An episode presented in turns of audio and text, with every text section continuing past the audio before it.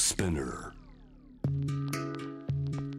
グローバーがお送りしています。J-Web シャムのプラネットここからは海外在住のコレスポンデントとつながって現地の最新ニュースを届けてもらいます。今日は from Spain バルセロナですね。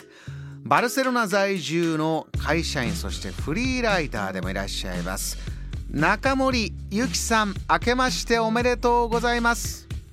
オラフェリサーニョ明けましておめでとうございますオラフリサーニョはハッピーニューイヤーということですか？そうです。はい。スペイン語でフェリサーニョはハッピーニューイヤーですね。フェリサーニョですよ、えー、先日まで中森さん日本にも一時帰国できたそうで、はい、いかがでした、ね、なかなかこのパンデミックの中ね行き来っていうのは大変だと伺ってますが、はいそうですね。あの2年ぶりにですねあのちょっと家庭の事情で帰ってたんですけども、うん、今の海外から帰るとちょっと嫌がられるので こっそりあの帰りましたけど。いやいやもうね、はい、いろいろな検査もしっかりしながら、はい、えー、やられてますから。そうですね。まず行く前にこちらで PCR 検査をやってから飛行機乗っていくんですけども、うん、空港ですね。日本の空港着いた時でもその空港内で検査を受けてですぐ近くのホテルに連れてかれてですね4日間ですね軟禁されましてであの廊下にも出られない状態でずっと、まあのんびりできてよかったんですけどねいやこういった厳しさがねあのもうやむを得ないとはいえ、はい早くほぐれるといいなと思いますよね。そうですね。早く行き来できるようになるといいですね。本当にそう思います。はい、そしてまたバルセロナお戻りになって、年越しはそちらでしたか？はいそうです。年越しはこちらですね。あのもう戻ってきてこちら特にあの今日本はあの安全な国っていうカテゴリーに入っているので特に自主隔離もしなくてもいいんですけどもまあそれを言い訳にあの親戚付き合いは一応断ってですね。家で。ちょっとたまにはこんな静かな年越しもいいかと、はい、そうです。そうですね。いつもなんか3家族4家族集まってワイワイやるので。もうスペインはバルセロナは皆さんそういった感じですか、はいそうですね。でも今年はですねあの2家族12人までしかそあの集まってはだめだっていう条例みたいなのが出てまして。はあ、はみんなそれを守ったかなっていう感じでしたけどもね。そうなんですね。あの、はい、スペインやっぱり本当陽気で明るいから静かに暮らすなんてことができるのかしらと私も心配しながら見てたんですが いかがです？そのね街中でパーティーもできない。じゃあクラブもクローズですか、はい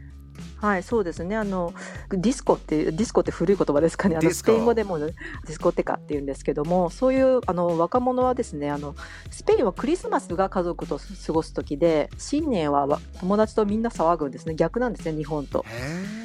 であのいつも12時の年明ける時にもみんなディスコでわーってやるんですけども今回はこのコロナの影響でディスコも閉まってまして若者もですねあとおじさんおばさんの独身貴族の人たちですねそういう人たちのナイトフライフのそういうスポットも全部閉まってたので、うん、あと外出禁止令も出てましてあの0時から6時まで出てはダメですって特別にですね大晦日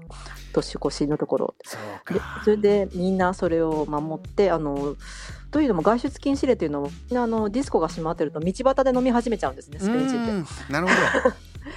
それを規制するための対策だったと思うんですけども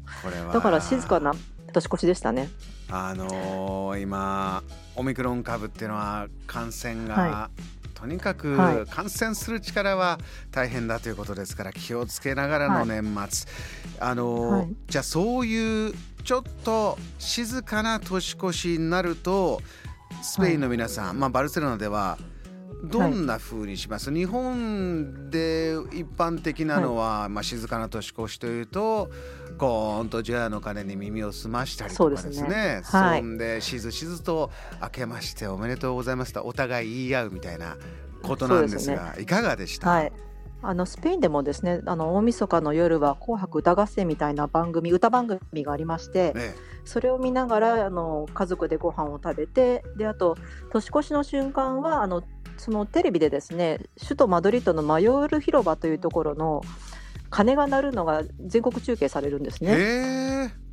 であのその12回あのボーンボーンって12回鐘が鳴るのでそれに合わせてブドウを1個2個って12個食べるんですよ。初めて聞きました。そうですかなんか不思議な風習なんですけどもそれをの全国でまあ若者はもうすでにあのその年越し前にディスコ出かけちゃって家にはいないんですけども例年はええはい例年はですねそれであの家族でこうやってぶどうを食べてで明けましておめでとうって言ってみんなで飲んで騒ぐっていう感じなんですからね。何かちょっと日本のね節分を思わせる。そうですね。いいそういう渋いのもあるんですねスペインでも。渋いですか？ねなんでブドウなのかよくわからないんですけどね。私はブドウが好きじゃないのでオリーブの実とかやったあのあとグミとかやってます、ね、アレンジは自由なんですか、はい、自由。いやもう勝手にやってますけどねいつの間にか中森さん中身もラテンになってきましたね。もう 好き勝手やっちゃおうという。あの日本はまだまだそういった意味では1月3日お正月気分、お聞きのリスナーでもまだねちょっと、はい、えー、のんびりされてる方も多いと思うんですが、はい、バルセロナ年始1月3日の様子となるといかがですか、はいそうですねあのいつもスペインは1月1日お休みで2日からはもう通常営業なんですよね。